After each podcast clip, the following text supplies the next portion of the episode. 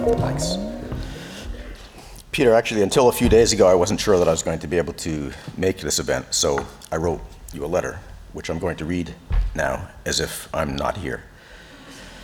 Dear Peter, I've missed you. I was listening to Tina Turner's hit song, What's Love Got to Do with It, earlier tonight, and thinking about all the people who will be in that room on Saturday and how much love does have to do with it. So, what I want to say first, because love is not a word that is often said in the art world, is that it's important to say in this context. Uh, Peter Fenn mentioned that war had not been mentioned, but nor has love today. But that's what brings us together love for you. Dear Peter, it was only recently that I first came across four and a half minutes of vintage sound that you made back in 1982. Until a few days ago, I never knew that such a piece existed. Maybe everyone else here does. But I would like to play all four and a half minutes of that song anyway, because I want your voice in the room, something else which has been missing today. It's just four and a half minutes out of the 39,682,000 minutes that you have lived. And actually, I wrote this a few days ago, so that number is slightly off now.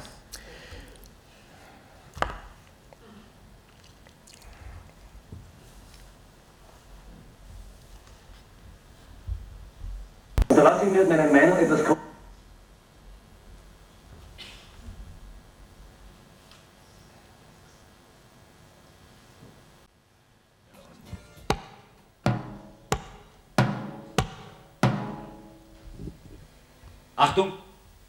Zufälligkeiten als Freiheit interpretiert, Kompromisse als Vernunft fingiert, radiert mein Auge die Farben vom Tisch.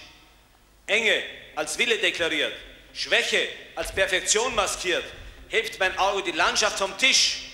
Konfusion als Botschaft kultiviert, Ehrgeiz als Menschlichkeit trainiert, zieht mein Auge der Landschaft die Berge aus.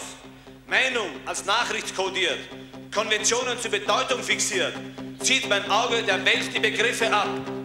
Streber als Heilige apostrophiert, Verbrechen mit Staat poliert, sprengt mein Auge ein Loch in die Welt.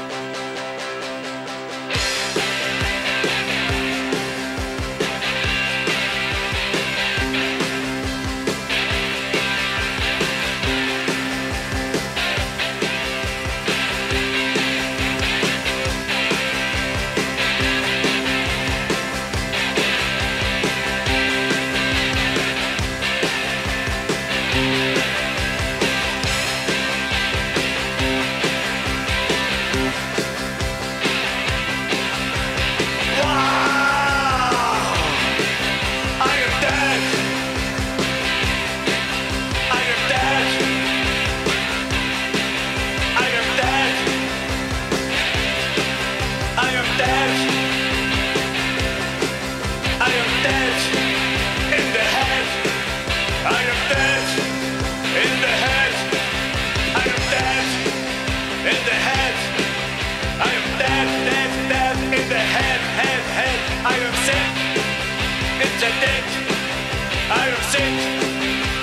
dick. Ich bin tot im Kopf, ich bin krank im Schwanz, ich bin tot.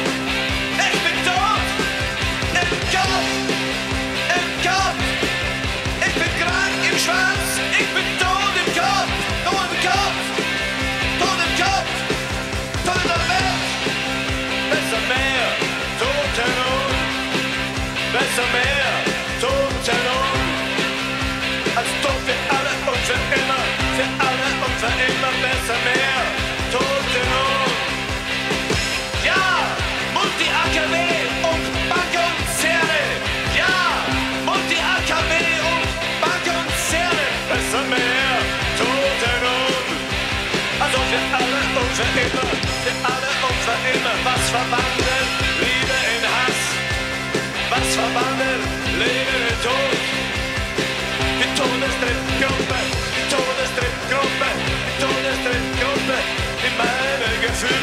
Hitze kondensiert, die meine Gefühle unter Hitze kondensiert über die Medien.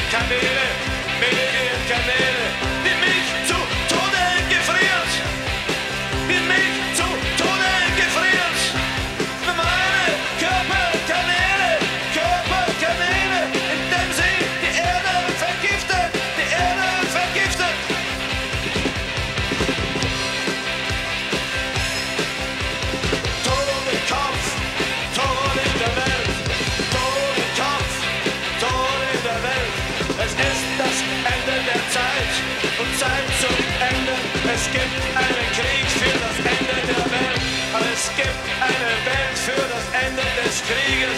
Es gibt einen Krieg für das Ende der Welt. Es gibt eine Welt für das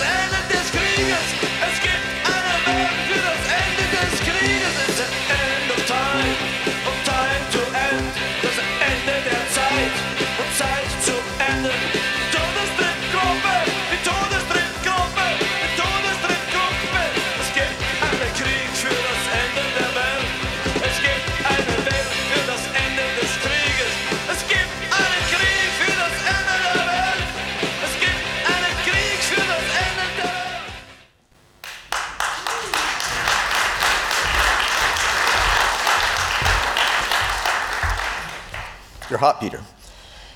Uh, okay, so you were sick in your dick.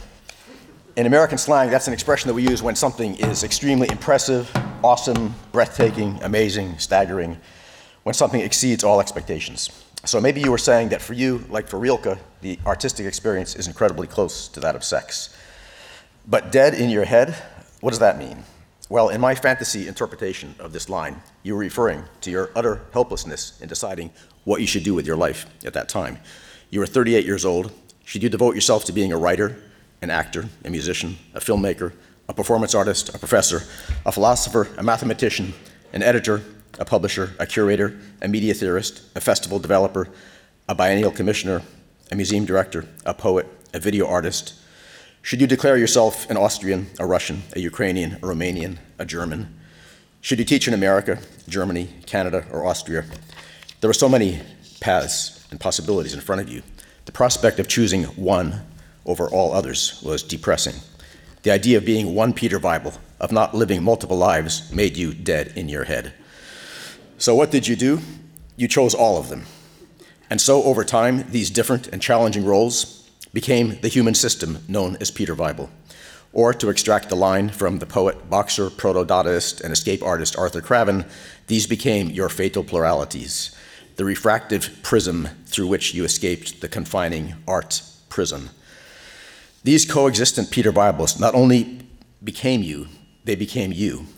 Or, to use the language of one of your formative disciplines, mathematics, these became your coefficients the coefficients of performance, or COPs, which literally refer to the ratio of work or useful output in relation to the amount of energy input. Performance coefficients are used primarily to measure the energy efficiency of cooling systems and heating devices. But when I asked a professor of applied mathematics at MIT if the COP formula could also be used to analyze the human system known as Peter Weibel, he said it could be done by using the COP equation of Q over W, where Q is the heat supplied by the system and W is the work required by the considered system. I'll be glad to share the whole calculation with you later, but the outcome of the analysis is clear that your real life performance and energy output far exceeds that of any known refrigeration or heating system on the planet. Like the former MIT artist and media director György Kepes, you're a self styled revolutionary artist who pioneered interdisciplinary collaboration between the arts and sciences. You created ecosystems of support around your efforts by interthinking and interseeing. Like our mutual friend, Garry Kennedy, who as a 37 year old artist with no administrative experience whatsoever took over the Nova Scotia College of Art and Design in Halifax and made it the epicenter of conceptualism by treating bureaucracy as an artistic challenge, you make the distinction between art and other forms of practice irrelevant. Keep banging your head, Peter. If you do it long enough, a hole will appear, and then we can look inside your brain and perhaps understand what is really going on there. But we'll probably all be gone by then because you may be fast, but you're always late. It always takes more time than you thought it would take to write your text. We have published 16 books together, but almost none of them were published on time. I would bang my head in frustration, but when the books arrived and I read your text, I looked at lateness differently. Being late meant being better. Peter, your work is always worth waiting for. Keep making it, keep making us bang our heads.